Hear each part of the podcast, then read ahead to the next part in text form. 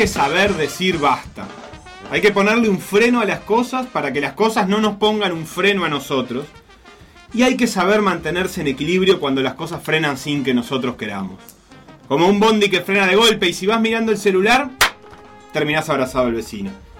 Se termina el año aunque no se terminen los deportes. 2020.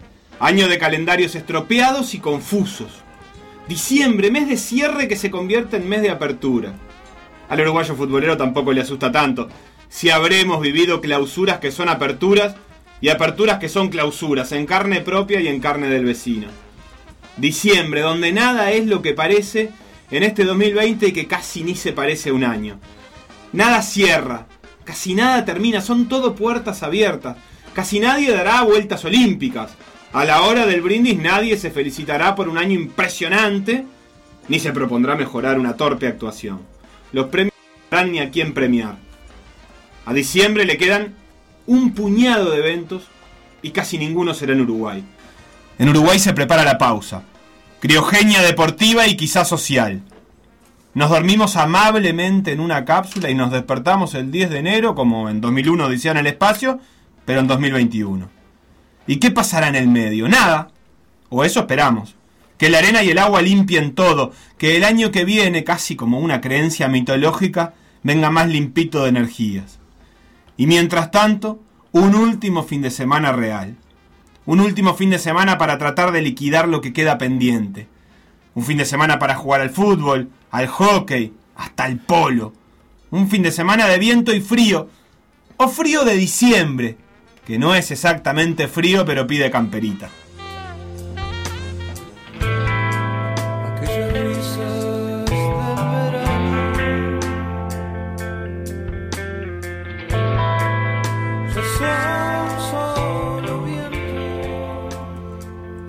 El sábado tiene fútbol español. En realidad el fútbol español siempre está ahí. Pero es como el dilema del árbol y el bosque, tantas veces mencionado. ¿Hay fútbol español siempre? ¿O hay fútbol español cuando Suárez hace algo? Digamos, este Atlético de Madrid Elche, ¿existe realmente durante los 41 minutos en que Suárez no hizo un gol? ¿O es simplemente un cúmulo de células y átomos moviéndose aleatoriamente en la cancha? A todo esto, ¿qué carajo es el Elche? Es imposible distinguirlo de otros clubes españoles. ¿Qué diferencia hay entre el Elche y el Leganés? O el Eibar, o el Huelva, el Recreativo Huelva. A simple vista, indistinguibles. ¿El Elche es el que ganó aquella Copa del Rey al Real? ¿O ese es el Leganés? ¿En qué puesto está el Elche?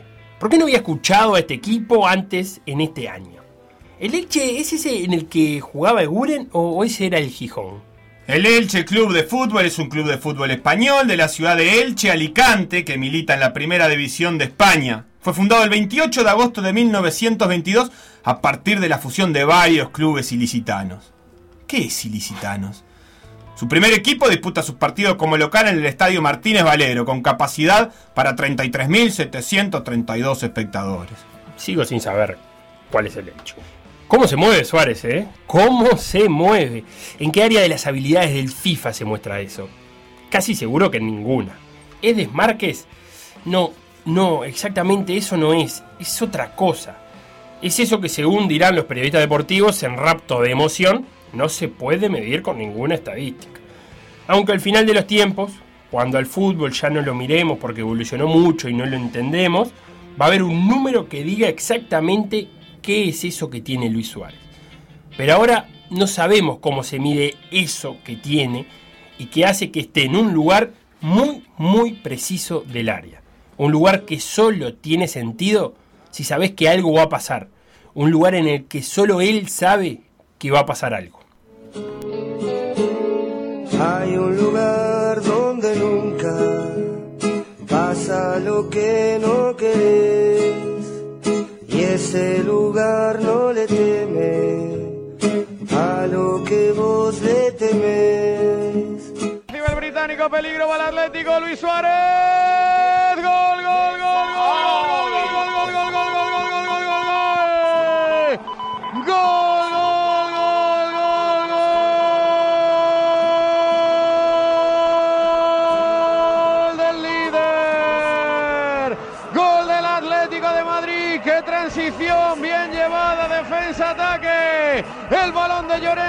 derecha para Trippier, el centro blandito y raso para que llegue el uruguayo, para poner al Atlético líder en solitario de la primera división española. Marca Luis Suárez, marca el pistolero, marca el líder. Trippier, que es el que da el pase, le ha preguntado a Suárez, ¿pero la has tocado? Porque Eso, no eso cambian pregunto. ni la fuerza ni la dirección. Y Suárez le ha dicho, sí, sí, un poquito con esto. Y es verdad, no le Se amen. quiere marchar de Tete Morente, saca el centro Luis Suárez. Gol, gol, gol, gol, gol, gol, gol, gol, gol, gol, gol, gol. Gol, gol, gol, Pichichi. Otro gol de Blanco. Gol, gol, gol, gol, gol del líder. El líder ahora sí tiene al Pichichi, tiene al Zamora. ¿Qué más le hará falta al Atlético? Ya no puedo más y me compensa. Clic furioso del mouse para cambiar la pantalla. Clic amortiguado del control para buscar más deporte. Zapping como el de hoy. Radio en un lado, imagen en otro. Y alternando la atención, juega el Barça y juega el Valencia. Este partido suena más real. Sabemos quién es el Barcelona y sabemos quién es el Valencia. Aunque verlos un poco a la deriva hace que dudemos y verlo. Como esos amigos que ya te parece que no son tan amigos que se alejaron de tu forma de sentir y pensar el mundo y ya no sabes si vale la pena compartir esa cerveza. Pero le das la oportunidad porque sí, por la historia y porque juega Maxi Gómez. Aunque también está Araujo, que es tan joven que todavía debe tener dos novias y un lindo jopo. Y ahora también tiene un gol. Araujo sale corriendo de entre la multitud de jugadores que pueblan el área. Sus rivales ya derrotados y sus compañeros extasiados. La pelota está en la red y Araujo ya está en el suelo, de pie, después de quedar un instante paralelo al suelo. Huye con una sonrisa en la boca. Abre los brazos como los abre cuando pelea la posición en un córner, aunque ahora se saca de arriba un montón de intentos de abrazo, como un niño esquiva a tías desconocidas en un cumpleaños familiar. Y es que Araujo en este instante no es un jugador de fútbol profesional, es un niño haciendo un gol en un cumpleaños familiar, un sueño, una pirueta impensada, imprevista, inusual. No es un gol cualquiera, porque es el primero además. Pero Araujo se saca a los compañeros y va directo al más importante. ¿Viste? ¿Viste? Le dice Araujo a Messi. Como el niño le dice al papá, ¿viste el gol que hice? Lo vi, lo vi. Terrible golazo. Todos se ríen, se miran entre ellos. Están todos contentos. Es un gol real, pero es un gol que termina en un sueño, así que es más importante que un 2 a 1. Qué buen balón recupera Pedri en la media luna contraria, aguanta el balón, busca línea de pase, también de disparo, encuentra a Griezmann, Griezmann controla, busca la rosquita, se lo piensa, toca la pared, el Barça de Machado Arabesco, le cae el balón al agujo de Vía Tijera, gol, gol, gol, gol, gol, gol, gol, gol, gol, gol, gol, gol, gol, gol, gol, gol, gol, gol.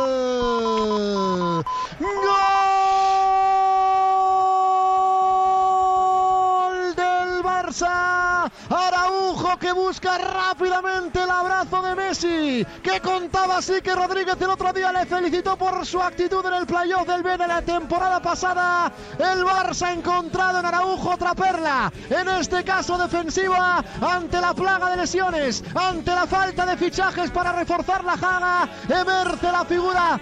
No sé yo si imperial o no, pero emerge la figura de Araujo que se convierte en líder atrás y se estrena como goleador arriba en una jugada que parecía que iba a quedar en nada. Después de un exceso de Arabesco, tomó la directa al central, se inventó un escorzo, una media chilena para embocar el balón fuerte, picadito, lejos del alcance de Jaume y poner por delante al Barça.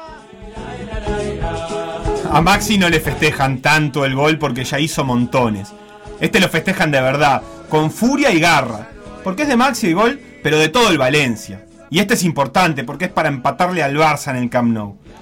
Y es lindo como son lindos los goles de los nueve de área que tienen medio centímetro y un cuarto de segundo para poner el pie en el único lugar posible. Maxi lo pone así, así, como al revés, como de refilón, para que la pelota no pegue, sino que haga tobogán y se deje caer lejísimo de Ter. Gaya emparejado con Pedri que trabaja, saca el pase atrás, el remate y gol. Gol de Maxi, gol, gol, gol, gol, gol, gol, gol, gol, gol, gol, gol, gol, gol, gol, gol, gol, gol, gol, gol. Gol.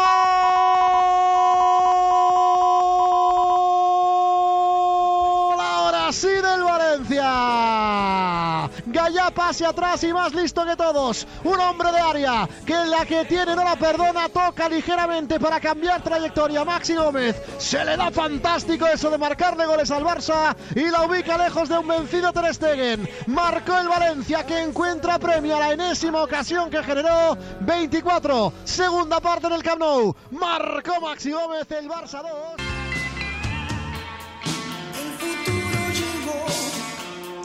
El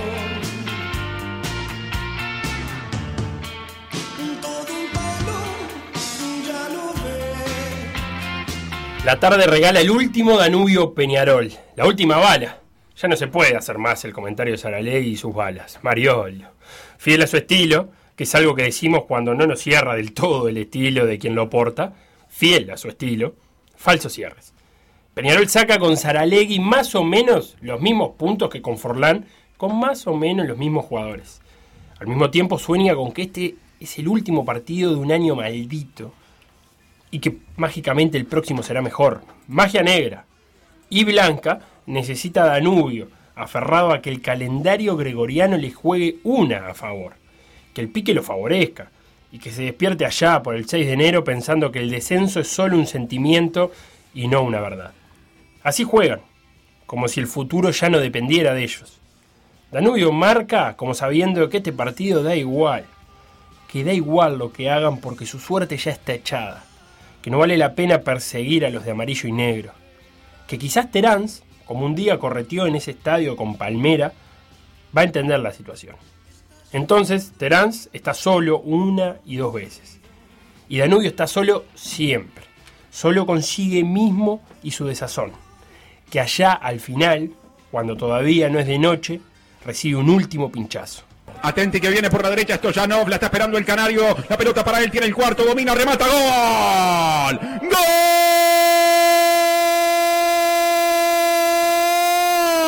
Carbonero.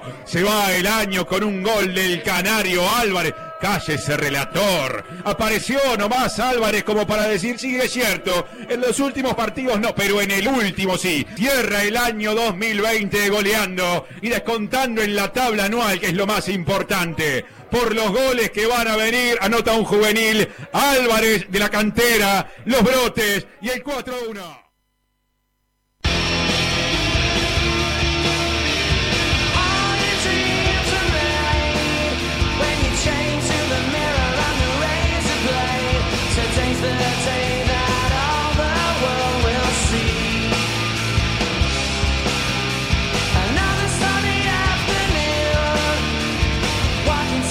Campeón de mañana.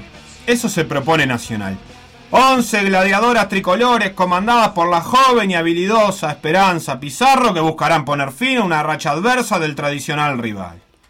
En realidad Nacional fue campeón cuando le ganó a Peñarol, eso desde lo anímico, pero ahora tiene que certificarlo, tiene que dar el paso burocrático de ganarle a Fénix, publicarlo en el diario oficial. Mañana de mate y final de un torneo. Esto sí es diciembre, sin vueltas extrañas. Se cierra el año, se cierra el campeonato. AUF TV en una cumpu y los relatos de radio de fútbol femenino, uy, que estuvieron ahí todos los partidos del año. Y saben y explican. Diciembre y Nacional, que está a las puertas de algo grande, no hace a nadie perder el tiempo. Pim pum pam, goleada. Es verdad, comandadas por Esperanza, que juega en la cancha y habla afuera.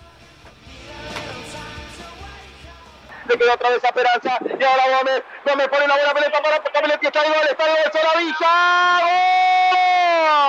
¡Gol! ¡Gol! De Nacional. La número 5. Para el quinto. Sabrina Soravilla, la número 5. Sabrina Soravilla, minuto 89. El equipo tricolor vuelve a coronarse campeón del fútbol femenino. Gana Nacional 5 a 0 a Fénix.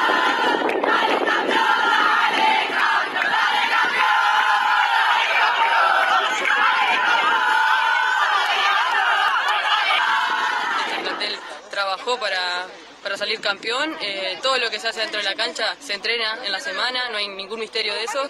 Y bueno, eh, jugaron para llevarse esa copa, todas mis compañeras pusieron todo lo que hay que poner, jugaron como había que jugar, llevando adelante la planificación de Diego en la semana, así que, que bueno, no hay ninguna, ninguna casualidad que hoy estemos levantando la copa. Casualidad o causalidad, el tiempo lo dirá. Y mientras se decide el constante tic-tac. Lo bueno termina y lo malo también. Y este domingo tiene olor a último del año. Después habrá Premier League en ese día que tanto le gusta a los ingleses, Boxing Day, a mitad de camino entre Navidad y Año Nuevo, cuando haya copos de nieve que caen como en las películas para ambientar el recorrido de Papá Noel. Pero ese día también habrá eso tan particular llamado el programa de la Vecchia. Y ahí quizás no haya lugar para la Premier. Así que mejor verla hoy. Hay debate bielcístico, porque el Leeds se come 6 a la hora de los sorrentinos, que también se comen de a 6. ¿Por qué se sirve tan poca pasta? Dos platos de 6. En el recorrido de la olla al plato, el Leeds ya pierde 2 a 0. Y antes de tirarle aceite por arriba, se acabó el mejor plan del domingo al mediodía. Rafinha loses possession and Leeds have got to get back quickly because Manchester United could exploit this. They're on the edge of the Leeds penalty area. There's a chance for a low drive and there's an opening goal of the game. And Manchester United waste no time at all. Maybe a big five minutes or so in front for Leeds here because they're defending again. Oh, it's a second goal and it's McTominay again who's been played in. This is a quite terrible start.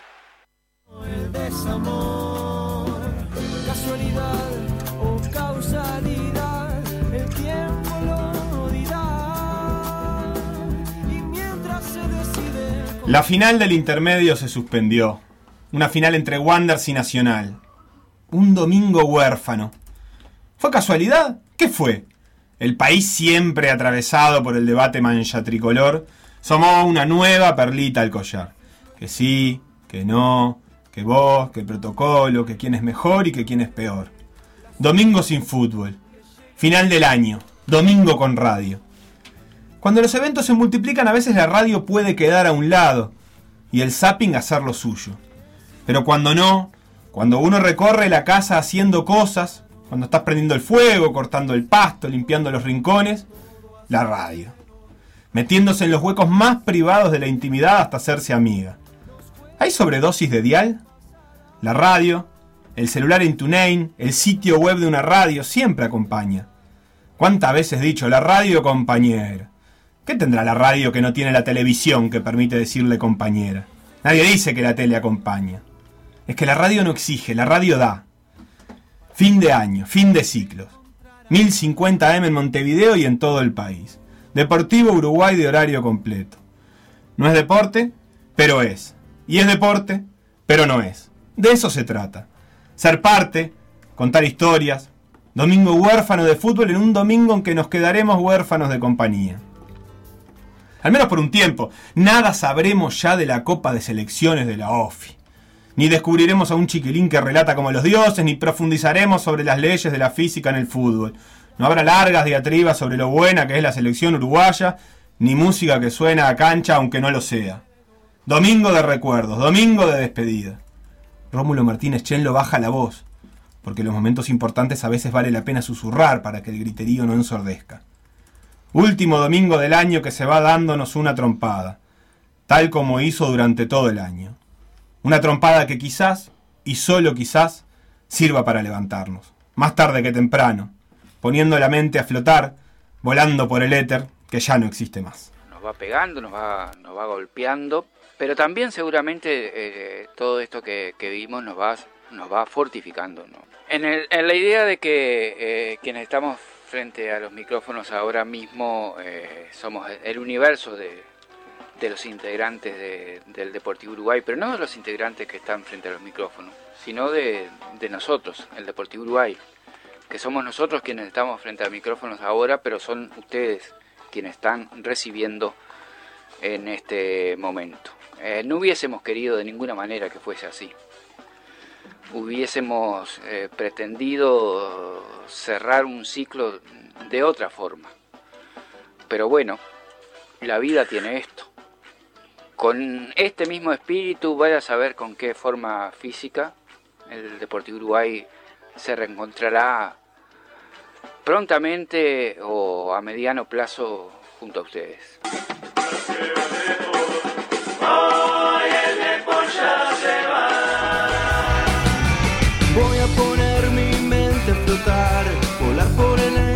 Dejarme llevar, atravesar el tiempo a través del sonido.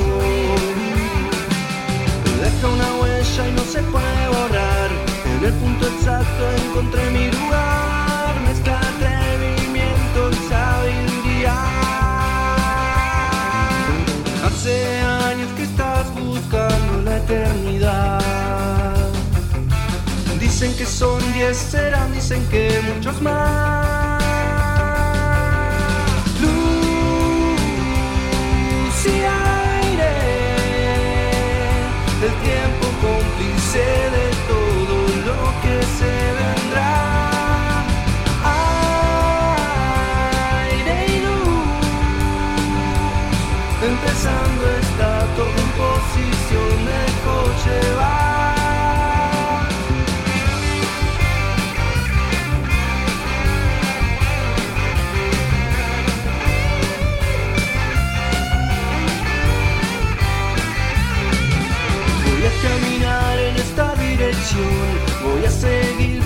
Silbando esta canción,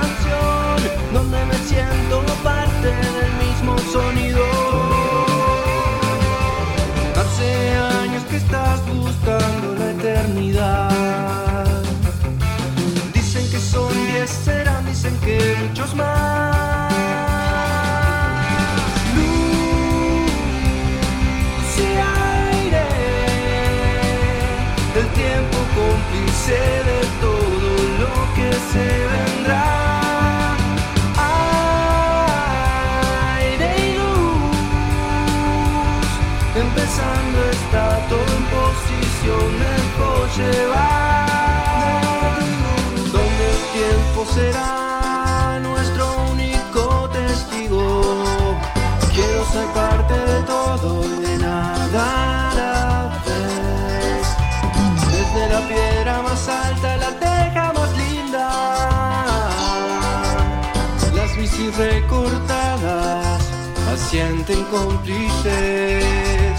Los relatos a pasos cortitos con un vértigo infernal.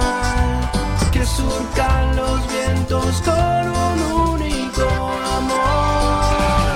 Luz y aire, el tiempo cómplice de todo lo que se vendrá. Aire y luz, empezando está todo en posición, me dejo llevar.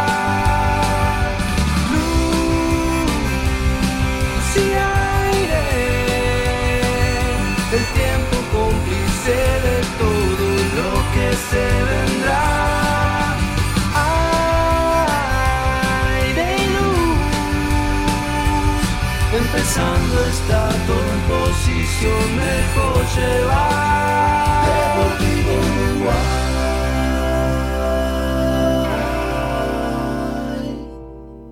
Por decir algo. Por decir algo. Conducción. Conducción. Felipe Fernández, Sebastián Moreira y Facundo Castro. Producción y edición Conrado Hornos.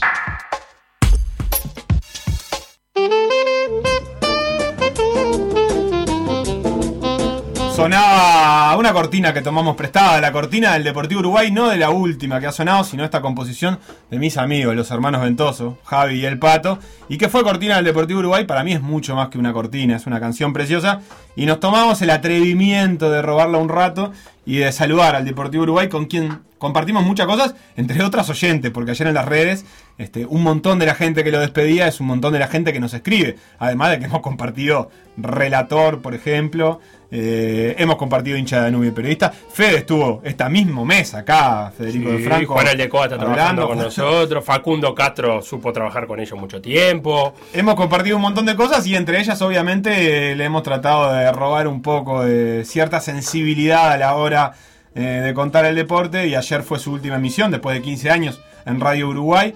Eh, que se reconvierte hacia los relatos de Peñarol Nacional, con la gente de Vamos que Vamos, eso terminó dejando sin lugar a las personas que trabajaban en el Deportivo Uruguay y por lo tanto no hay quien haga el Deportivo Uruguay que no va a salir. eh, así que para Rómulo y para todos sus hijos, como dijeron ayer ellos, ayer muchos dijeron que era, que era como un padre, así que si ellos se autoperciben así, felo. Este, nosotros los percibimos como ellos. No vamos a mandar pedido de certificación. eh, no, De eh, nada. si querés le mandamos uno más especial aquí que, que efectivamente es su hijo, pero no mucho más que eso podemos hacer. Eh, fue un día triste ayer, pero este, hay que ver para adelante y seguramente, este, y ojalá que Deportivo Uruguay tenga rápidamente algún lugar donde generar ese proyecto que contaba cosas que no está contando nadie. A partir de ahora hay algunas cosas que nadie está contando en Uruguay, ni siquiera en los medios públicos. Eso es lo que más pena da de esta despedida del Depor de, Uruguay cuando, cuando Rómulo me, me pedía que, que le mande un audio recordando algunas cosas o, o lo que se me antojara decir del Depor. Una de las cosas que recalcaba era esa, que se van a dejar de contar cosas y, y- y que, que no los puede contar más nadie.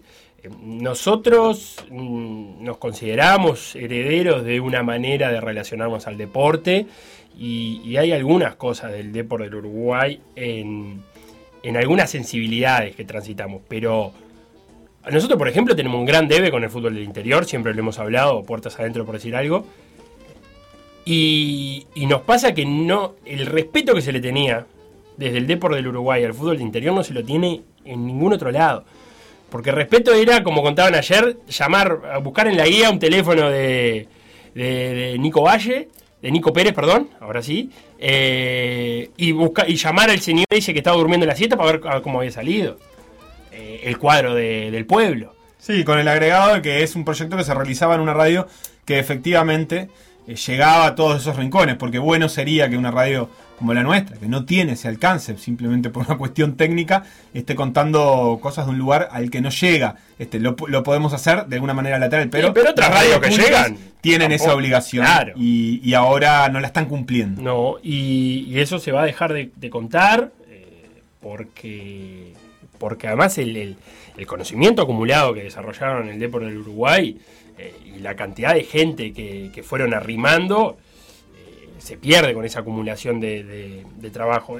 Vale repasar la cantidad de gente, eh, la cantidad de periodistas deportivos que, ayer mandaron sus saludos al Depor eh, para, darse cuenta que, marcaron una época. Así que, que- nada, va a sobrevivir la sensibilidad, eso sí, de no por descontado, va a sobrevivir eh, las voces de algunos de, ellos separados, quizá no juntos, y ojalá vuelva el Deporte Uruguay en algún momento eh, y, pueda seguir haciendo lo que mejor sabía hacer, que era contar esas historias que no las va a contar más nadie. Las decisiones de la dirección de, los medios públicos, eh, a mí me cuesta creerlas como técnicas, ¿eh? Me cuesta creerlas como técnicas. Tienen un componente político, por más que se quieran negar, y, y me parece que está bien que tengan el componente político. Lo que pasa es que hay que salir a defender esa política. Y me parece que nos ha hecho, porque si nos vamos a basar solo en números, en rating, yo quiero ver si, ¿cuánto? ¿Un año, dos años? ¿Se mejoran los números? O si no se mejoran los números, vamos a andar cambiando de programa.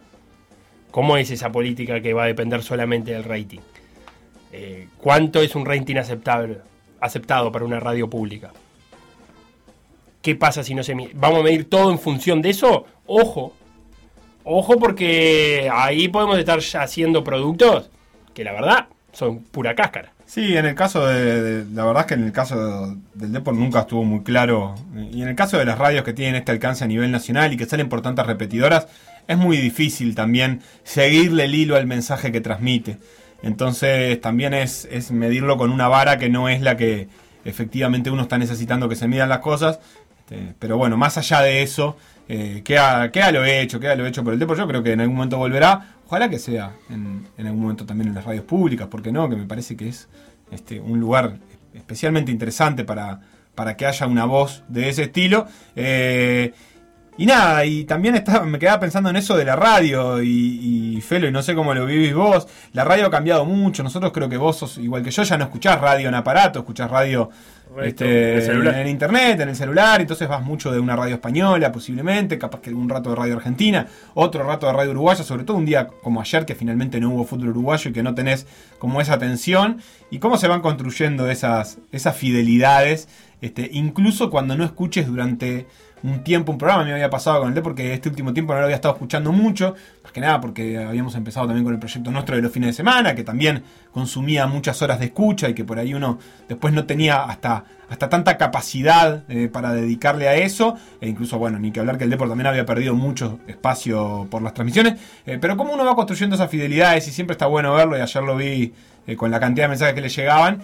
Y como sin quererlo, porque nosotros nunca nos propusimos, por supuesto, ser heredero, nada, ni nada que se le parezca, ni nos lo propondremos, pero como te empezaba, me empezaba a encontrar nombres que habitualmente nos escribían y decía, qué increíble, o sea que hay algo ahí que sin que uno quiera, eh, por suerte, para nosotros es, es un elogio, eh, no sé, se empieza a hermanar, incluso Rómulo hablaba hasta de la herencia de fútbol y compañía y de 3 a 0 y del profe, Claro. donde también viene otra parte importante de, de la gente de este proyecto y que también aparecía ahí. Entonces, bueno, esas cosas que se van Porque generando. Rómulo y el profe fueron, digamos, laburaron juntos allá en, en los primeros compases, ¿no? De fútbol y, y compañía. Entonces no es todo casualidad que, que- que esa gente esté dando vueltas y tratando de hacer cosas juntos. Ayer me agarró, la diferencia fue que ayer me agarró en la calle, y en la calle, arriba del auto quiero decir, y ahí se, se me es más fácil sintonizar el aparato eh, que el celular. Cuestiones de volumen, cuestiones de que todavía el Bluetooth a mí me come muchísima batería. Hay comodidades, ¿no? Que no se cambian. Y si tengo que conectar el Bluetooth a la radio, el celular se me muere muy rápido. Eh, entonces ayer escuché el Depor a la vieja usanza, arriba del auto, dando vueltas.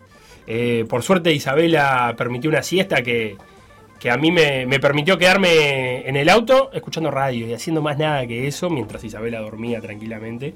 Así que escuché como hace mucho tiempo que no escuchaba, casi que de punta a punta el Depor de- del Uruguay. Algunas otras cosas que dejó el fin de semana, más allá de lo que marcabas en el sobredosis streaming, ayer eh, se conoció la, la noticia del fallecimiento de Sánchez Padilla, eh, también periodista deportivo de Añares, y que al cual yo le reconozco eh, la valentía de, darle lugar a algunas voces eh, del periodismo deportivo disidentes, en- disidentes o que no encontraban su lugar en otros lados. Eh, y eso siempre de destacar. Sánchez Padilla también en un medio público. No es casualidad que si las voces que no encajan en, en otros lados tengan su lugar en los medios públicos, no es casualidad. Así que bueno, dejó de existir Sánchez Padilla. Con el sobredosis de streaming repasaste. Simplemente voy a, voy a decir algunas cositas que tenemos en el, eh, en el programa de hoy. Vamos a, a llamar a Valeria Colman, capitana del Nacional Campeón.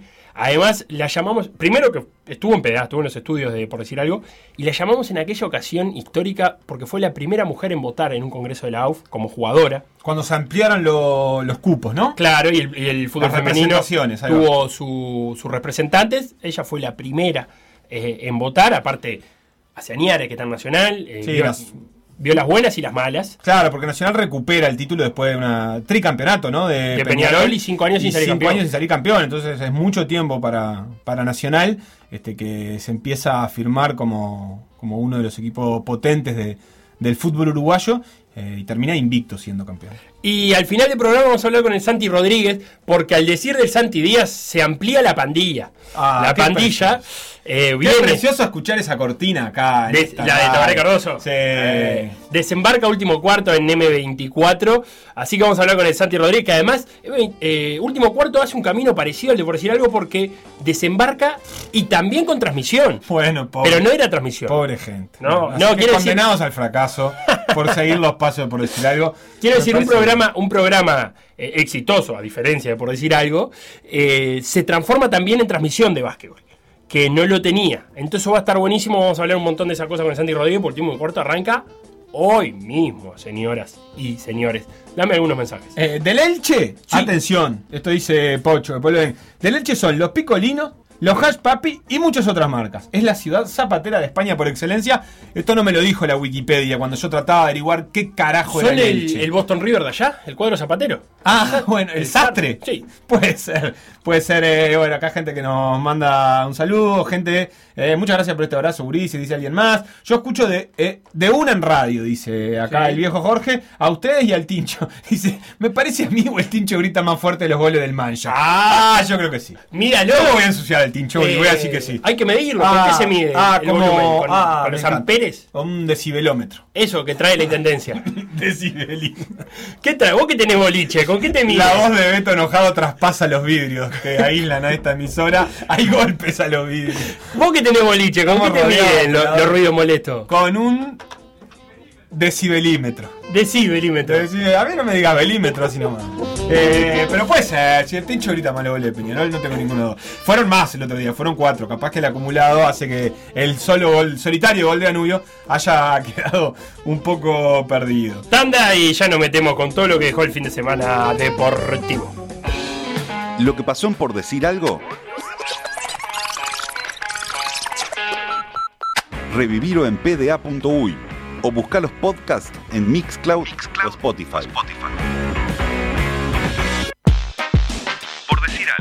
Instagram, Por decir algo web. Twitter, Por decir algo web. Facebook, Por decir algo. WhatsApp. 098-979-979.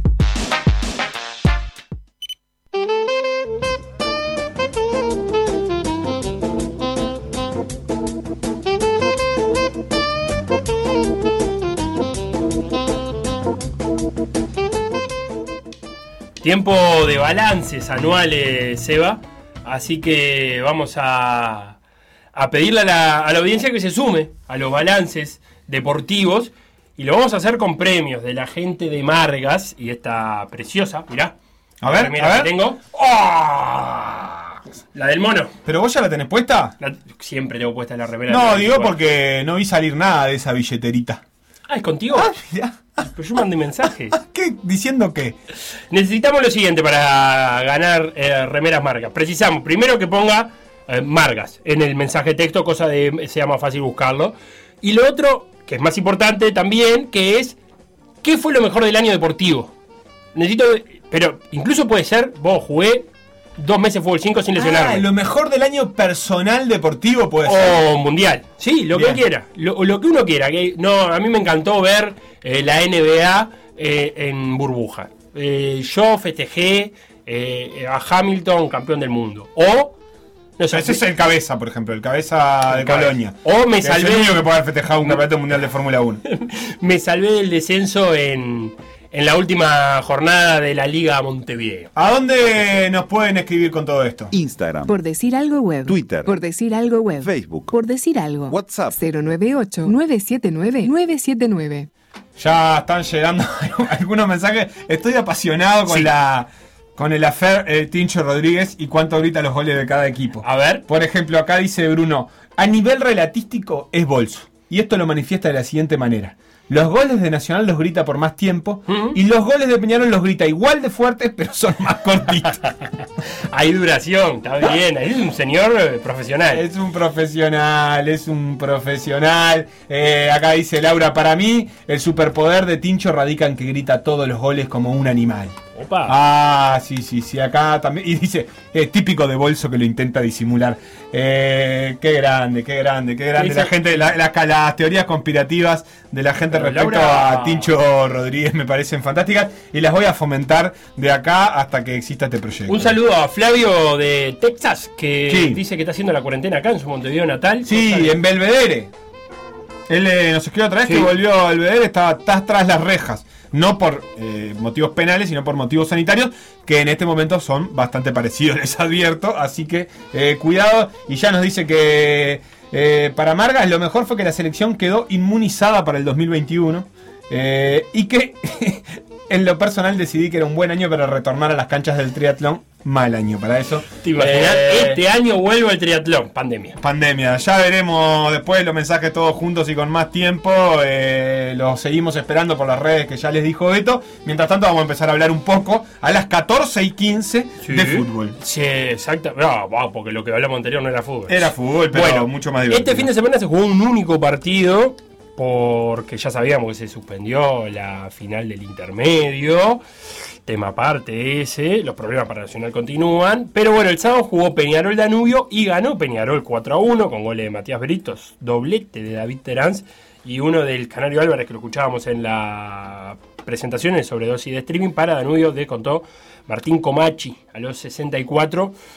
Fue el último Danubio de Mario Saralegui. El último Peñarol. El último Danubio. El último Peñarol de Mario Saralegui. Ah, el último Danubio rival, podríamos decir. sí. También, gracias por ese acomodo. Eh, y, y tuvo en el entretiempo la expulsión de Terán y de Santiago Carrera para Danubio. Qué jugada insólita. La de. La, de- la del tercer gol, nunca llegué a entender por qué se enojaron con Terán. ¿Por qué se enojaron con.? Ah, no sé. ¿Por qué Terán tendría que no patear al arco en esa situación? Como en un gesto extremo de fair play de decir, ah, no cobró algo que yo vi que sucedió y que. Porque realmente Terán no puede ni saber que el árbitro. La confusión de. Danubio fue así la jugada. Básicamente entra al área. ¿Quién entró? ¿Torres? No. Torres. Eh, Torres eh, le van a. va entrando al área zigzagueando. Un jugador Danubio amaga con que se la va a quitar. Torres se desploma de una forma ordinaria, alevosa. Eh, los jugadores de Danubio entienden que el juez va a cobrar simulación. Se quedan parados, Terán se agarra la pelota, le pega fuerte, cruzado abajo y hace un gol. Tampoco es que saca provecho, o sea, saca muy buen remate y la coloca muy bien contra el palo. Y, ni por asomo estaba Hichazo. ni por asomo Hichazo no, no le puso resi- le puso la resistencia que pudo. O y se- fue en un segundo además. Sí, No es la- que Torres quedó tirado y te- todo el mundo se fue y Terán dijo, ah, mira esta pelota acá. Que además, eh, también lo vimos, ¿te acordás en aquel partido que de quién? De Liverpool con Wanderers, que hay un jugador de Liverpool que levanta la mano, queda pidiendo, y el otro le hace una, una de Zidane, Sí. mientras abandonó la jugada. Abandonar la jugada en el fútbol es algo del, que no se puede hacer. No se La- puede hacer a, tan a- mal. a ver, yo entiendo que hasta pudo haber sido un instinto, realmente, de algo que fue muy alevoso. Sí, estamos Porque de además cayó, le tocó con la mano. Ahora, el enojo posterior con un jugador del rival por definir la jugada me parece insólito. Y lo terminan echando a Tenán porque ta, el juez creo que a esa altura quería eh, saldar la situación de alguna manera salomónica, porque tampoco es que Tenán, este, en ese cruce de igual, palabras... sí, pasaron cosas adentro del túnel que no vimos, que el juez sí, porque... Ah, bueno. Y ahí andas a ver lo bien. que pasó. Em, pero lo cierto que a mí Peñarol me dio la misma sensación que el, que el clásico. No es un gran generador de juego, pero aprovechó muy bien los errores de- del- del rival. Porque el- en un momento el partido, la verdad que estaba siendo malo. Malo. Eh, y el primer gol de Peñarol se da porque hay un error en el lateral izquierdo de Danubio, que se pasa la marca, Giovanni controla hacia adentro eh, y, que se le apunta el pecho a, a Britos, gol de goleador a los nueve minutos. Pero Peñarol me parece que no sostenía en el juego esa diferencia. Después, también un- una salida, eh, una chique defectuoso de Danubio, un, un muy buen, el primer gol de Terás es, eh, es un, un- Creo que el viento le juega a favor, porque tenía viento en contra en ese momento Peñarol, y, y David Terás la puntea muy alto, y el viento un poco que la frena y termina entrando, pegando en el palo y demás. Sí, pero de vuelta solísimo, solísimo, en una jugada que no amerita abandonar las vigilancias defensivas.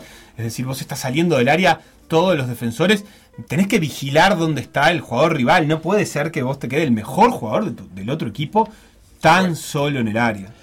Y, y bueno, termina con, con esta jugada que recién describías vos el primer tiempo y el segundo fue más bien de administrar.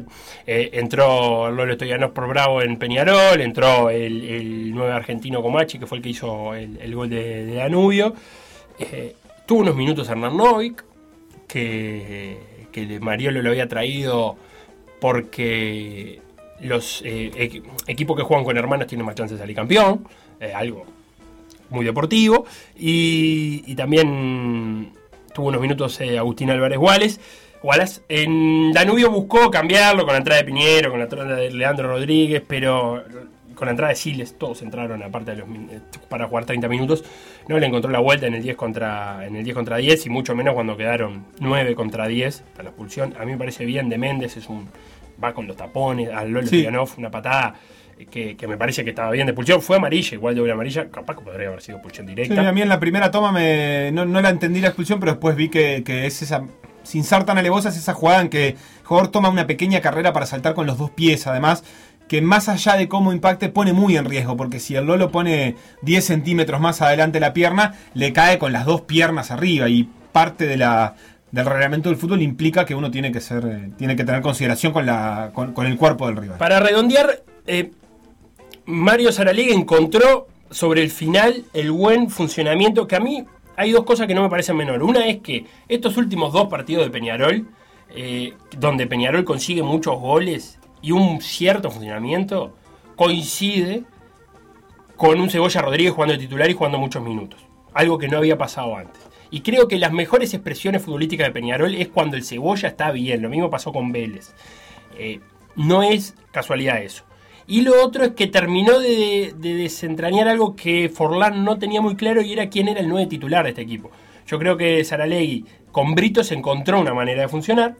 Britos le dio goles, pero también le dio eh, cierto movimiento para que se luzcan eh, los medias puntas, Peñarol, Terán particularmente. Mirá que Torres. Britos empezó siendo titular con Forlán. De hecho, fue en el clásico fue titular. El que terminó expulsado, eso le costó un par de partidos, eso le costó un par de partidos, después le costó agarrar ritmo y Forlán se fue enseguida. En realidad Saralegui Pero de pará, primera no confió en él. no era titular. Eh, ¿No jugaba chico? Lo que, la verdad es que no recuerdo, pero habían pasado dos fechas. Sí, claro, pero... Eh, pero en el clásico fue Sí, en titular. el clásico fue titular. Ya se había ganado ese lugar, porque no el si titular en el clásico es el titular. No, pero no sé si no faltaba alguno, ¿eh? No sé si no no- creo, me parece no tenía más nada que eso. eh. No sé si no chico, faltaba digo. alguno. Eh, pero, pero en realidad los jugadores no son tan, tan distintos este, a, los de, a los de aquel lejano lejana fecha 3 del torneo de apertura, que no es tan lejana en el tiempo. Tenía Pelistri nada más, ¿no? Eh, tenía Pelistri, pero en realidad no, no es tan distinto el equipo. Es cierto que Saralegui encontró algunas cosas. Torres, por ejemplo, obviamente se afirmó de una manera que no tenía. Y ahí sí, lo que decís vos, el Cebolla, este, con, con una participación mucho más fuerte. Eh, Y otra cosa, eh, esto se da cuando Peñarol deja la doble competencia, que claramente Saralegui no la supo llevar bien. O sea, son todas cosas que hay que tener en cuenta en la balanza porque capaz que hay algún hincha de Peñarol que, eh, bueno, que siga Saralegui porque así está bien las cosas. Pero me parece que hay que poder contextualizar y, darle un poquito de, margen de por qué está rindiendo también Peñarol ahora, que a mí me parece mucho más fruto de, las, em, de la efectividad que del buen juego. Yo no veo Peñarol habiendo realizado un juego para siete goles. El, quizás el segundo tiempo del clásico generó Para siete goles entre Danubio y Nacional. Sí. No, bueno, pero yo creo que la mejora de Peñarol es notoria de todas maneras. Es un equipo que, que juega mejor, no sé si mejor que con Forlán, pero es un equipo que agarró regularidad y me parece que eso es un dato, porque Peñarol ahora está a 7 puntos de Nacional este, y ya es el mejor equipo después de Nacional y Rentistas en la tabla de posiciones, porque si bien Torque tiene un partido menos, ahora hablamos de lo que queda pendiente, eh, ya no lo puede alcanzar aún ganándolo. Entonces Peñarol es el mejor equipo después de Nacional y Rentistas, que fueron quienes jugaron la final de la apertura. O sea que recupera ese, esa especie de lugar en el segundo escalón de la tabla, que no es menor, sobre todo cuando se está hablando de que las formas de definir eh, las clasificaciones a copas internacionales eh, se tienen que tomar de, en un mes de competencia, en un mes de clausura, y que van a ser, este, de, de alquilar balcones porque no se sabe De todavía. alquilar escritorios. Pero digo, no es menor ese puesto que va consiguiendo Peñarol y que le da entrada a una fase previa de Copa Libertadores. Siete puntos son también los que separan a Danubio de la salvación. Danubio cerró el año con 64 puntos, estaba hablando de la tabla del descenso, y Defensor, que es el primero que se está salvando, tiene 71. Y un partido menos. Defensor, claro. Defensor tiene un partido menos. Con Boston eh, River, Que tiene que jugar con Boston River, que está en puestos de descenso, está un punto arriba de Danubio. O sea que si gana Defensor, le saca 10 a Danubio y 9 a Sí, Boston River. Ahí Danubio ya tendría que empezar a ver a Deportivo Maldonado y ahí ya es cuestión de promedios. Complicadísimo el año y la temporada para Danubio, que yo lo decía hoy en la salida de intercambio, no tiene ni por asomo un plantel para, tar- para estar tan abajo, pero la verdad que las luchas por el descenso son de las cosas más desgastantes que tiene el fútbol y que muchas veces generan de que no tengan el, el- mejor rendimiento jugadores que en otros momentos en otros momentos eh, jugarían diferente. O sea, se vería otra expresión. Incluso yo creo que por momentos tuvo. eh, ayer tuvo algún momento en el que se notaba que había una. había jugadores como para realizar un buen partido y que evidentemente cuando te- se pone tan cuesta arriba la cuestión es difícil eh, llevarlo adelante. Felo te decía, eh, la tabla anual, eh, que es lo que nos empieza a importar ahora, queda con Nacional con 43 puntos, Rentistas un partido menos, 37 eh, y Peñarol 36. Qué manera diferente de cerrar el año en sensaciones entre Peñarol y Nacional, que tuvo quizás su peor semana del año en la última y a la que se le agrega algunos problemas extrafutbolísticos como los que hoy escribe Ovación con, con, con eso, mientras algunos incidentes, incidentes, algunas eh, falta de disciplina deportiva dentro del hotel donde Nacional estaba haciendo la, la burbuja y la concentración, que involucró a 12 jugadores eh, con bebidas alcohólicas de por medio, con, eh, con mujeres que allí se estaban hospedando en el hotel. Todo eso encontró esa escena encontró Giordano y, y causó un gran malestar. Hoy lo hace público y entonces eso es una, una- un elemento más que se suma al fin de año entreverado de Nacional. Sí, y de Nacional y de Peñarol que van a empezar el año que viene con técnico nuevo, que tampoco es un dato menor porque a todo esto de nivel de sensaciones da también la idea de que Peñarol está siempre empezando de vuelta y Nacional está siempre empezando de vuelta. Los dos van a ir por su tercer técnico en este campeonato uruguayo 2020-2021, lo cual no es para nada un dato menor y que no tiene nada que ver ni siquiera con los resultados que obtuvieron. Nacional es el primero del anual, jugó la final de la apertura, Peñarol parecía que se fundía, después Nacional. Hay, un, hay una cuestión ahí que es que los dos van a ir por su tercer técnico. Es cierto, también puede ser que Giordano se mantenga, bueno. Es, es una de las cosas que se dijo. Hoy Ahora se vuelve a hablar de Guti. Este, pero sería para los dos su tercer director técnico en el mismo campeonato. Hay una danza 22 de nombre fechas. larguísima en los dos. Eh, Peñarol va a definir la semana que viene, probablemente. Y Nacional tiene hoy comisión, comisión. Veremos también qué decide Nacional. Que tiene que primero decidir eso. Si Giordano continúa o no. Y después, si no continúa, cuáles son lo- los aspirantes al entrenador. Peñarol ya sabe que Mario Sardelli no va a continuar. Y aparecieron un montón de nombres. Paolo Montero, El Tornado Alonso, eh, La Riera. eh, Julio Rivas en algún momento, pero eso fue más ficción. que ¿Fossati otra lo cosa. dijiste? Fossati. Eh, como siempre, Hernán Crespo, antes de clasificar a las semifinales con Defensa y Justicia. Pero bueno, es la habitual danza de nombres. Dame un. Sí, No, decime. no, te iba a decir, nos queda además entonces Defensor Boston River, la final del intermedio y Rentistas Plaza Colonia, eh, Rentistas Torque, este muy importante por la tabla anual. Y después vamos a reanudar a partir de posiblemente el 10 de enero. La intención es que el lunes 10 de enero, uy, dije lunes y ahora tengo la duda de si efectivamente es lunes, pero creo que sí. 11. Lunes 11 de enero, lunes 11 de enero, el 10 es la última fecha que fijó el Poder Ejecutivo para la suspensión de espectáculos públicos. Si se vuelve a habilitar eso, la idea es mismo el lunes ya estar arrancando con el torneo clausura y ver qué se puede meter en, el, en determinado periodo de tiempo que le permita a los equipos uruguayos tener clasificados para copas internacionales. Eh, eso, este, primero para ponerse al día es el lunes y martes con estos partidos, estos dos del intermedio más la final del intermedio, y recién ahí empezaría el clausura. Eso es todo, Felipe. Beto, dame un candombe y vamos a llamar a Valeria Colman campeona con Nacional.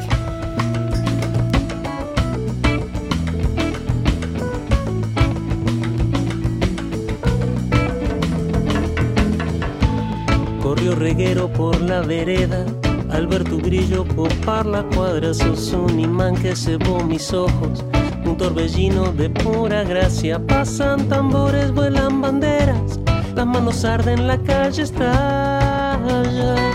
Y yo deseando que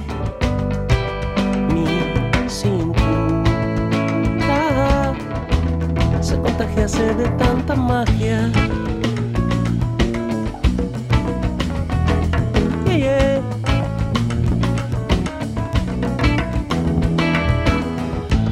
Quien comprendiera el sutil misterio del movimiento que te acompasa, quien descubriera la gracia oculta de la belleza que tenga lana. Hay una luz que te ilumina, vos sos el centro al igual que el sol.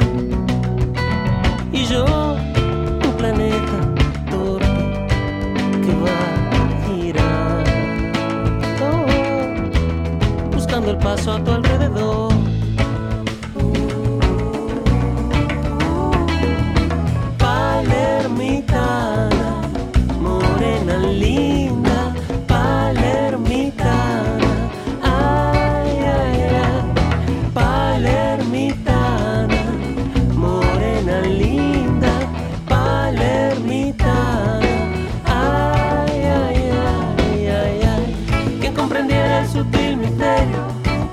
Abre tu corazón.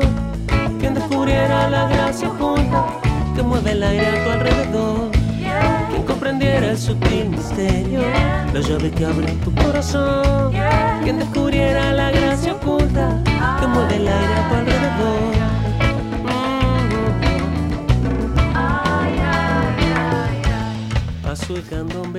Pasó el candombe, dice Daniel Dresler con Palermitana. Y se nos viene Valeria Colman, que ya está en línea. Y mira la pregunta que te hago, porque hay mucho oyente eh, haciendo las veces de Papá Noel y de Reyes Magos, o escribiendo cartita para que traigan los regalos, y me preguntan, ¿hay camisetas de Peñarol y de Nacional de mujeres específicamente? ¿Cómo anda Valeria? Hola, buenas tardes para todos. Muchas gracias por la invitación y el llamado.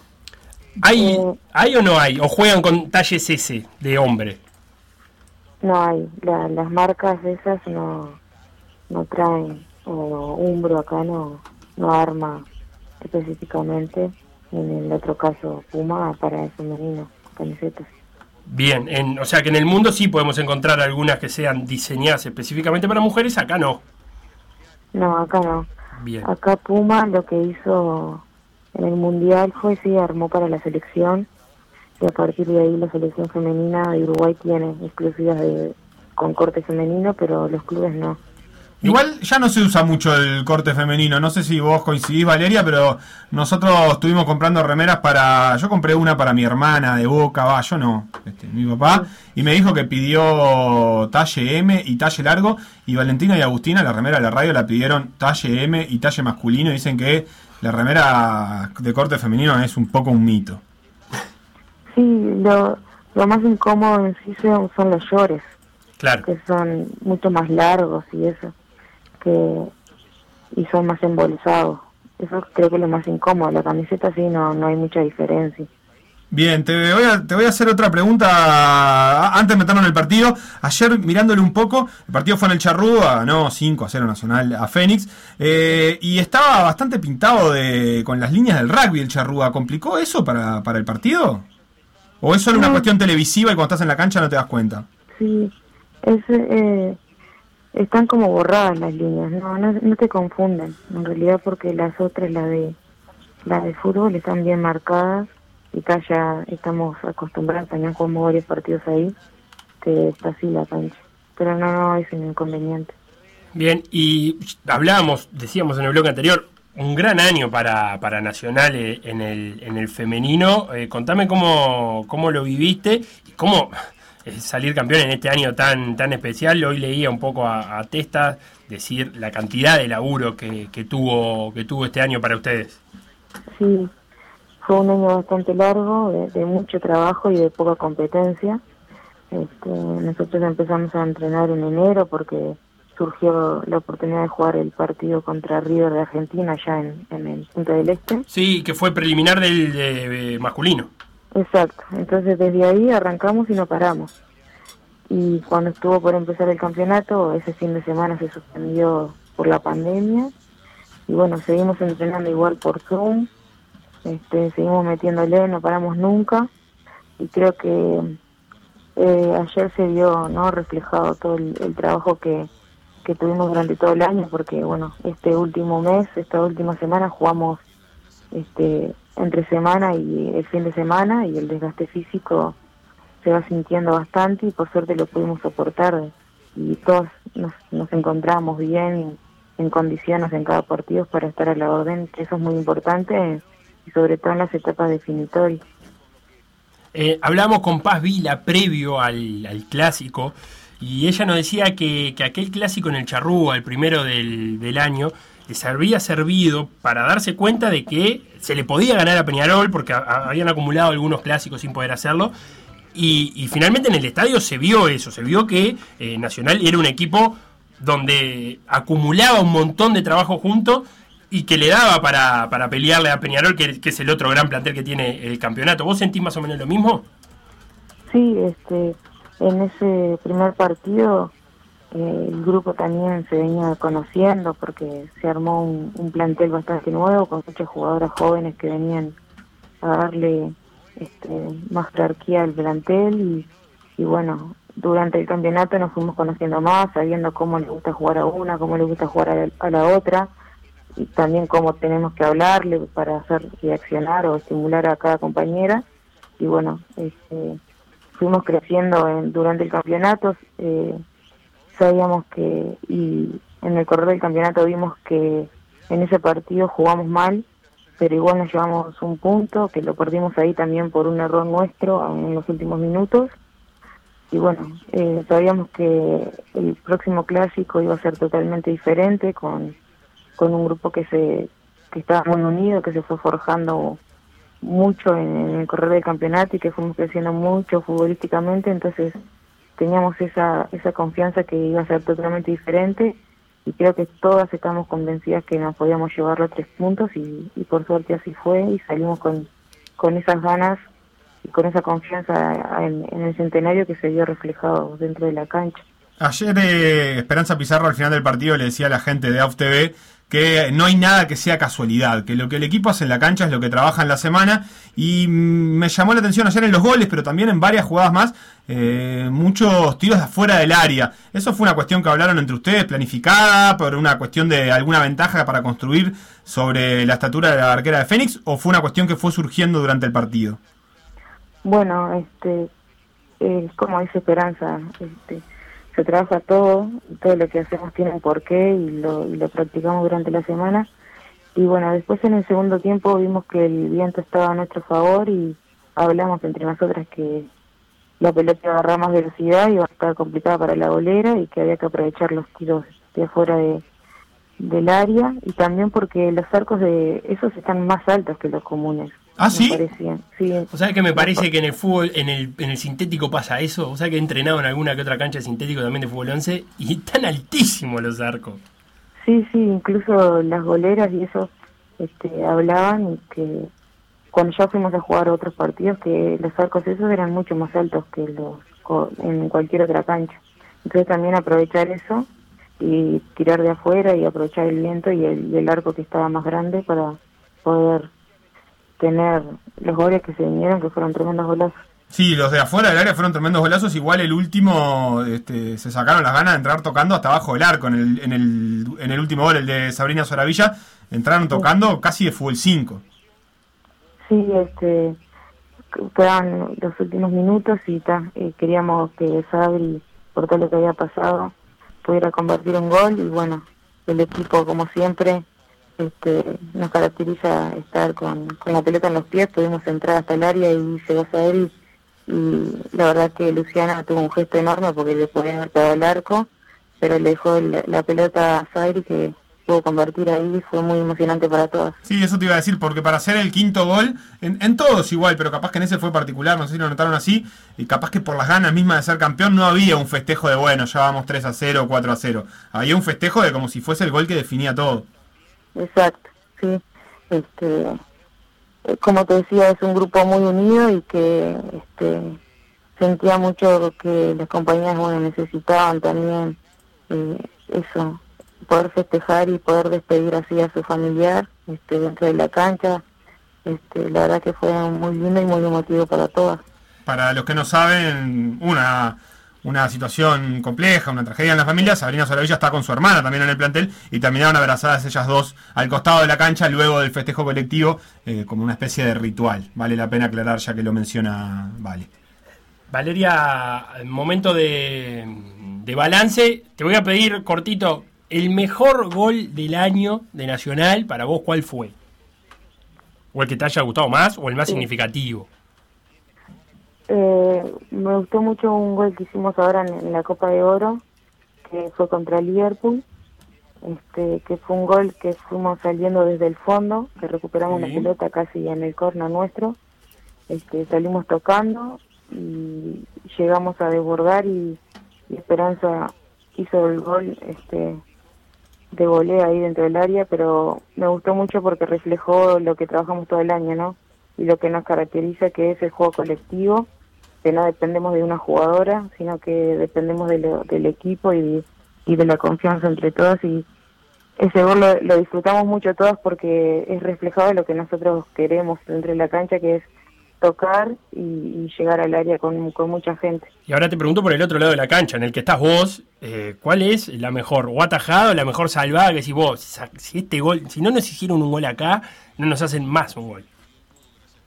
Bueno, este, creo que la tajada que tuvo José en el clásico, que, que fue tremenda tajada de, de un remate de Aquino, creo que ahí sentí que, bueno, este, siempre nos da la seguridad en todos los encuentros, pero bueno, ese partido particular, creo que, que ahí dije, bueno, ya está, no, no entra una más después de eso. Notable. Eh, además, me, me soplaron que dirigí la sub-12 de Nacional. Sí, estoy ahí con las chiquitas de sub-12. Y- Este año que fueron, no, bueno, no. fueron vicecampeonas, pero ¿cómo vienen la- la- las gurisas, las futbolistas del futuro? La verdad que eh, hay muchas que ya vienen jugando con varones y que bueno que están dando sus primeros pasos en fútbol femenino en sí. Este, es una mezcla ahí entre algunas que recién empiezan y otras que ya tienen varios años jugando, pero se nota la diferencia, ¿no? Y, y el apoyo de la familia, este, y ellas están muy copadas y se, se divierten mucho y lo ven como algo muy común para ellas y está bueno que, que desde chicas empiecen a vivir el- la experiencia del fútbol y se vayan desarrollando como futbolistas para que, bueno, después cuando se vayan siendo más grandes y puedan ir decidiendo si quieren seguir por este camino o no, ya tengan muchas más herramientas de las que tuvimos nosotros. Valeria Colman, futbolista, capitana de Nacional Campeón, muchísimas gracias por estos minutos en Por Decir Algo. Eh, muchas gracias a ustedes por estar y vamos arriba. Palermitana, morena linda, palermitana. Por decir algo. Decir algo. Seguinos en Facebook, Instagram, Twitter o Spotify. Redes M24. En Twitter. M24 Radio. En Instagram. M24 Radio. En Facebook. M24.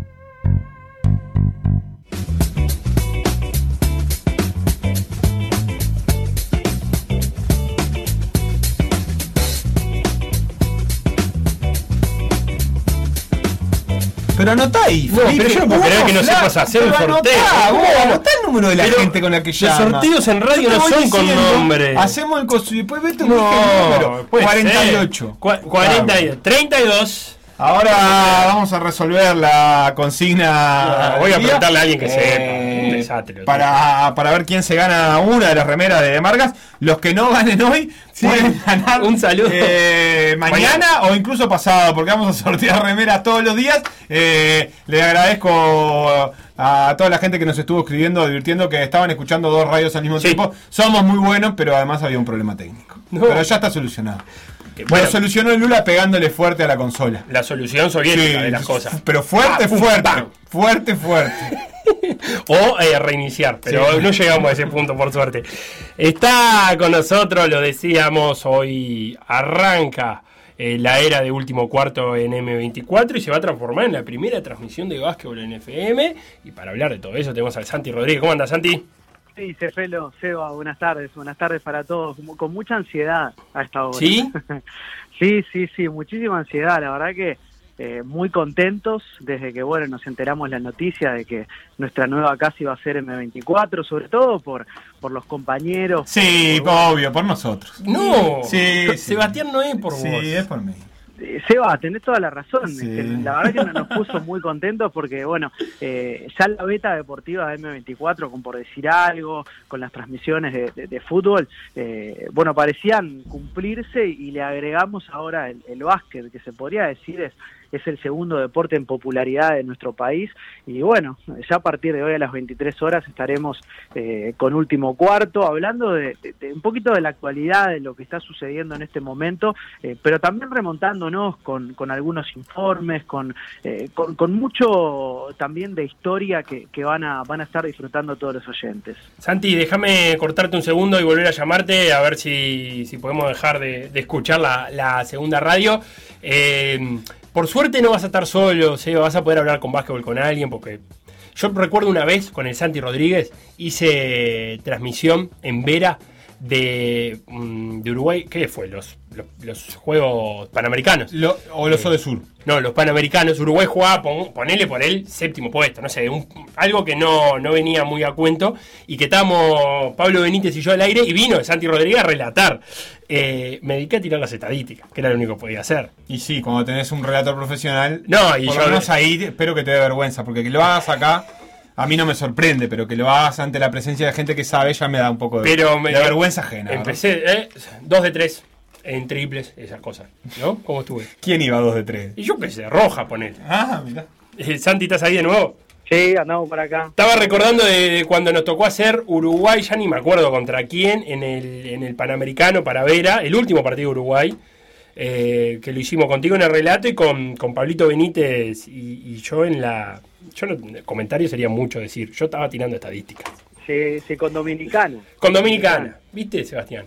¿Y qué te pareció, Sebastián, a vos? Me pareció tu trabajo, Felipe, fue eh, descollante, Felipe. Eh, ¿Cómo olvidarme de ese día, verdad? Santi, Ese ¿con qué se- puesto. Santi, ¿con qué se va a encontrar la gente a la hora de, de poner último cuarto? Que es un programa que va de lunes a viernes, pero que además ahora va, a- va a agregar transmisión. Sí, bueno, la- las transmisiones tratarán de, de llevarle a, todos los oyentes lo que, lo que suceda en las canchas.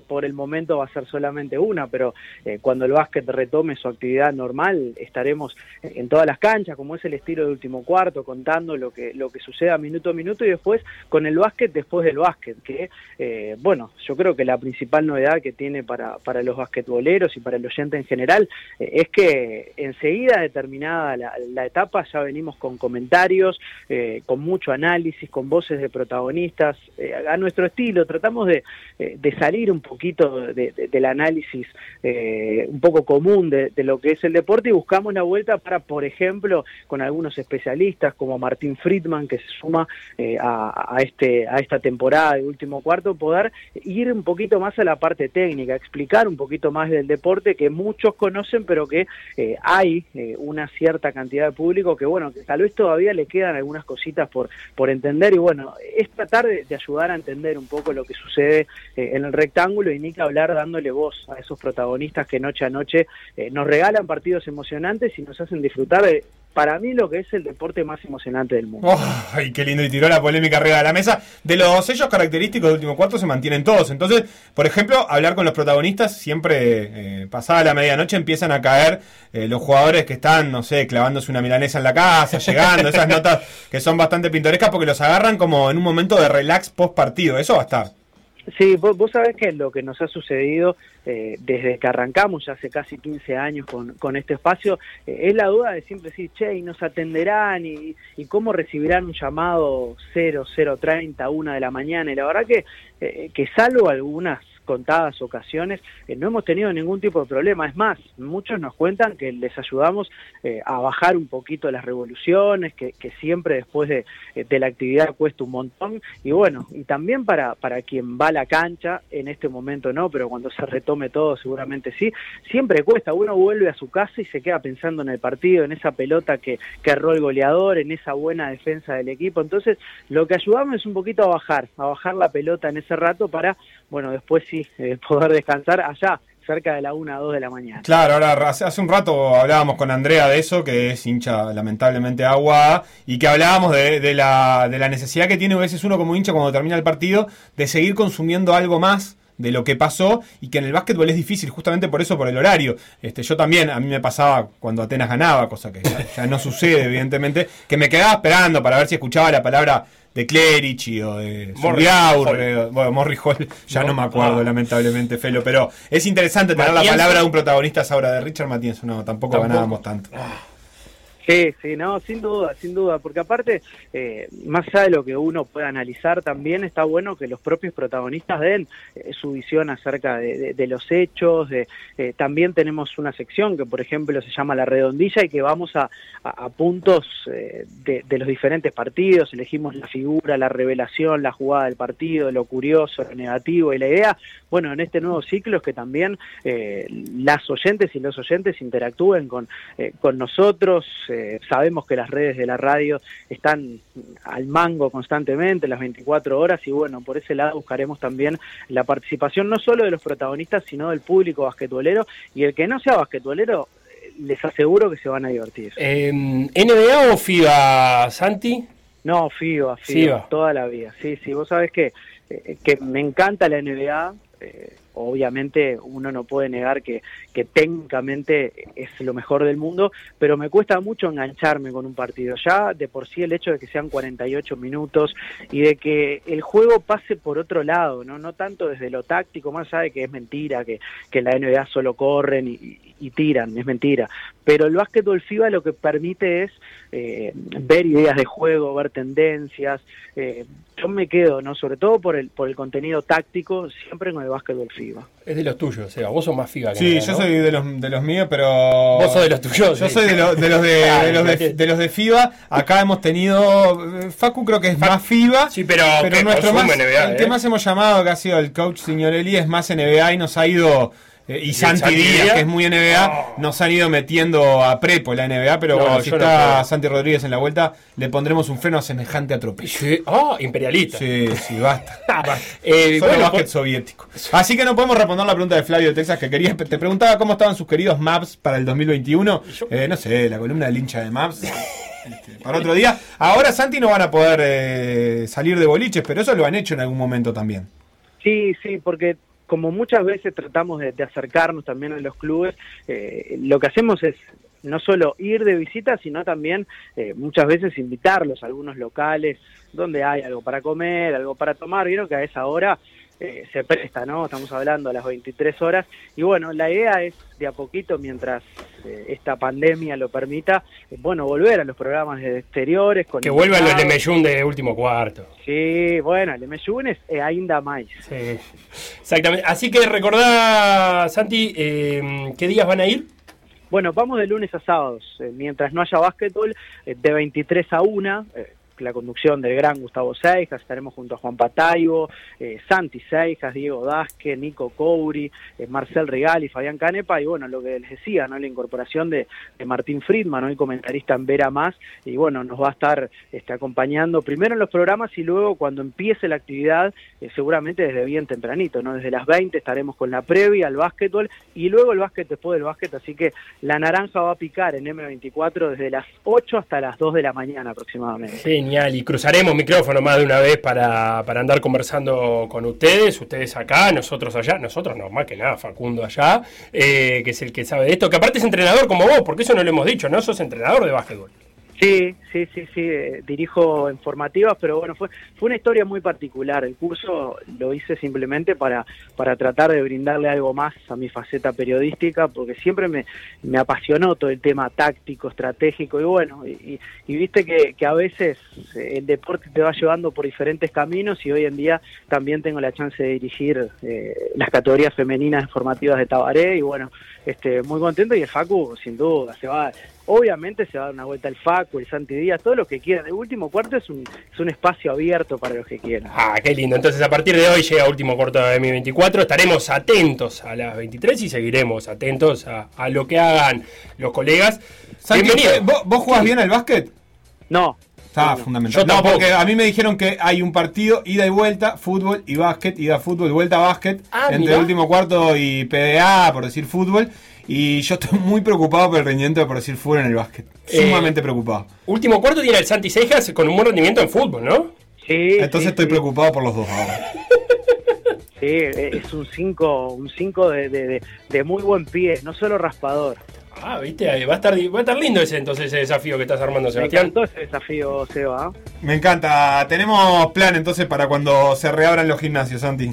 Me encantó, me encantó. Muchísimas gracias por, por la bienvenida. Les repito, estamos muy contentos de, de ser parte de esta casa. Para nosotros, este, bueno, sin duda no- nos sentimos muy alineados con una idea eh, de hacer periodismo, de ver el deporte. Y bueno, eh, intentaremos completar un poquito la programación de M24 también, brindando lo que muy bien ustedes le brindan la mayoría de los deportes con, con algo de básquet en la madrugada.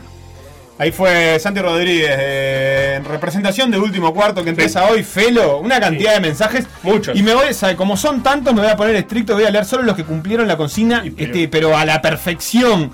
eh, respecto a lo mejor del año para eh, que vayamos eligiendo uno de los ganadores Sí. de la remera Margas Dale. el de hoy. Por ejemplo, Laura que dice, eh, Margas, por favor, amé saber del pase del Lucho a la Leti.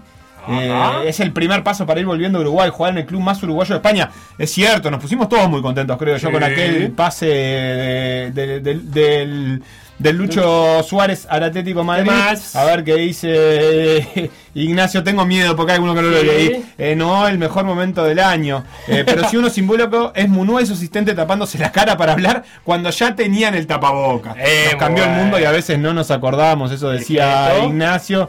Eh, el viejo Jorge que dice el último gol de Peñarol en el último clásico gritado por el Tincho y se ríe porque le sigue contando al Tincho los gritos de, No. de Peñarol.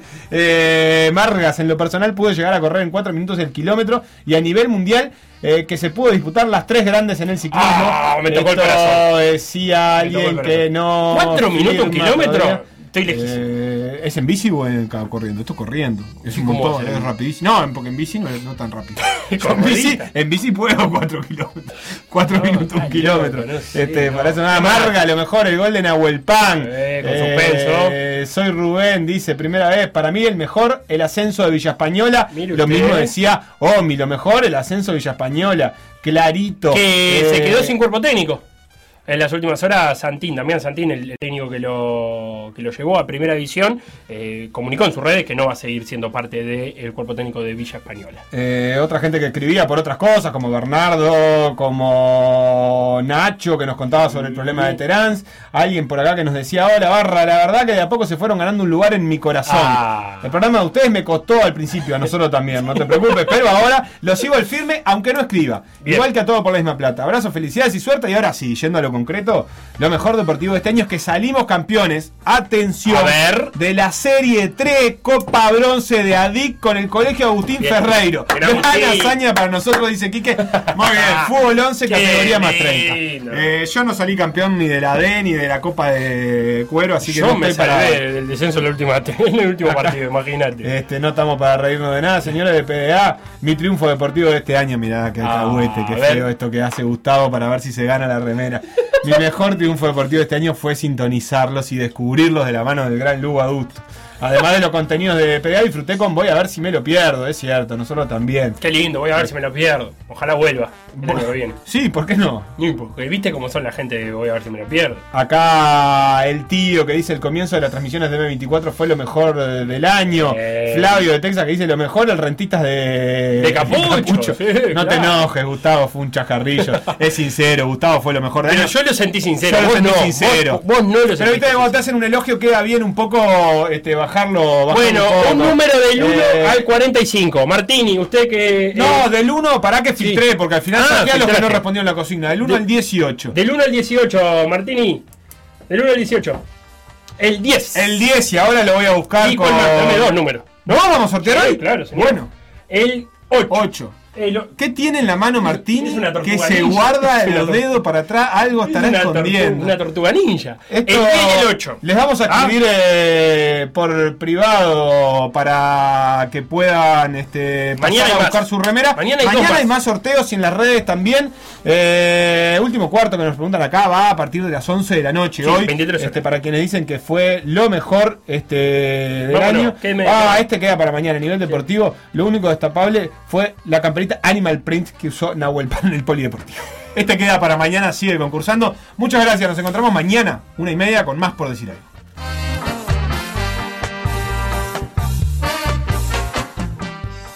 Escucha M24. 97.9 FM Montevideo, 102.5 FM Maldonado. La FM con identidad uruguaya.